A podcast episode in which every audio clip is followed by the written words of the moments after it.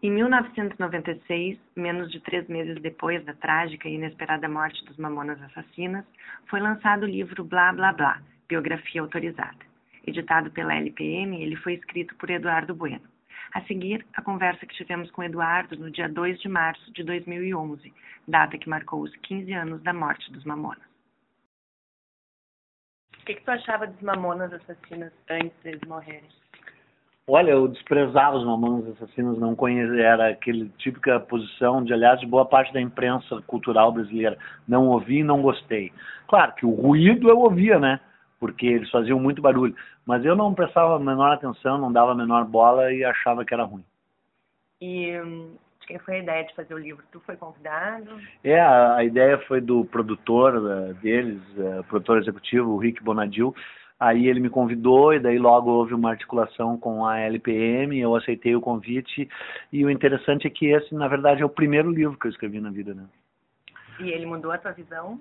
Mano, totalmente, virei fã dos Mamonas, sou fã até hoje. Eu, eu peguei o livro único e exclusivamente pelo dinheiro.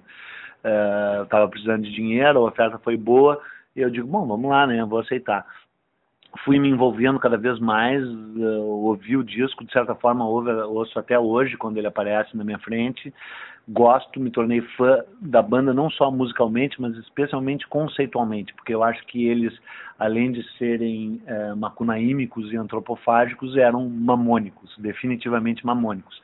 E o livro foi escrito em tempo recorde, né, em, em, em 18 dias porque era o que nos Estados Unidos existe muito e o Brasil, a indústria editorial brasileira, embora seja uma indústria muito dinâmica, ela ainda não tem é, esse faro, essa vocação para aquilo que nos Estados Unidos se chama one shot business, que é o, o, o negócio de ocasião, entendeu? Acontece uma coisa, você o mais rapidamente possível lança um livro em cima disso.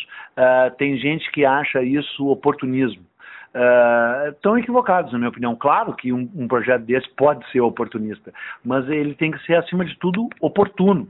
E era um, um momento de comoção causado pela morte dos Mamonas, era um assunto que tinha uh, emocionado e polarizado muitas questões, então era totalmente genuíno que se fizesse um livro, contanto, evidentemente, que não fosse um livro sensacionalista e que não fosse um livro uh, que quisesse explorar a tragédia. Tanto é que o livro nem menciona o acidente, o livro apenas resgata a trajetória dos Mamonas Assassinas e era uma trajetória importantíssima. Tanto é que eles foram capa da Billboard, eles foram uh, um fenômeno uh, uh, que repercutiu mundialmente. O presidente mundial da IAMAI, a gravadora, veio conhecê-los.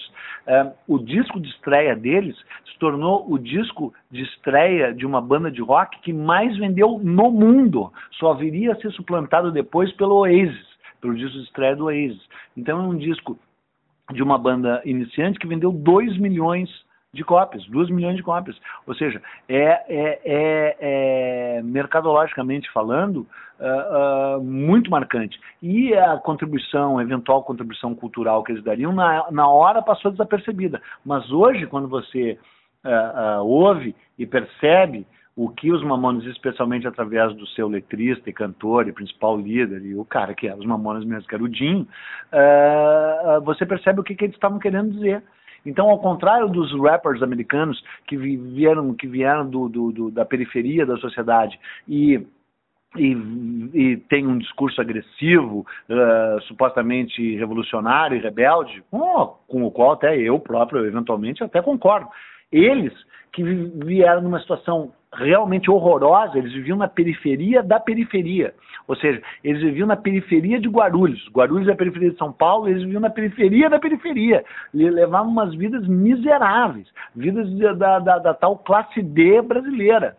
E responderam a isso com bom humor, com deboche, com mordacidade, com ironia entendeu? Então, bah, eu acho demais. É um livro que eu me orgulho de ter feito eventualmente é, em, em, em, polêmicas que eu já me envolvi depois que eu fiz meus livros sobre a história do Brasil, algum, algumas pessoas disseram, tá, fez até a biografia dos Mamonas Assassinos.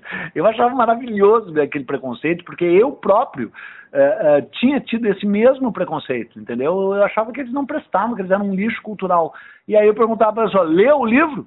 Meu cara, não, não li. Eu digo, então cala a boca, meu japa, vai ler entendeu? É um livro é, é uma grande reportagem jornalística sobre a trajetória de míseros cinco meses e três semanas da banda, porque a banda, eles morreram cinco meses e três semanas depois da assinatura do contrato deles com a EMI, e faz esse resgate e eu me orgulho de ter feito esse livro.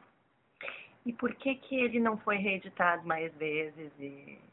Ah, porque na verdade tem esse livro tem um lado meio micado, sabe? Porque uh, ele envolve as cinco as quatro famílias dos Mamonas, né?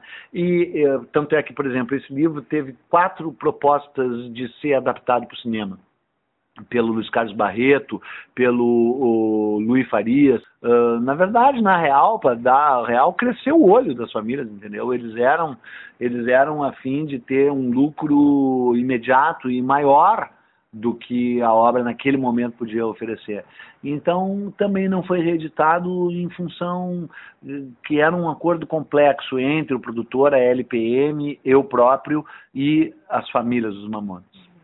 Ninguém substituiu os Mamonas na tua opinião? É, não, na verdade eles eles abriram um nicho assim de, de, de, de, de um de um rock com paródia e sarcástico que na verdade é muito arriscado você repetir, né? Porque é a piada repetida, né? Entendeu? Eles fizeram a piada uma vez.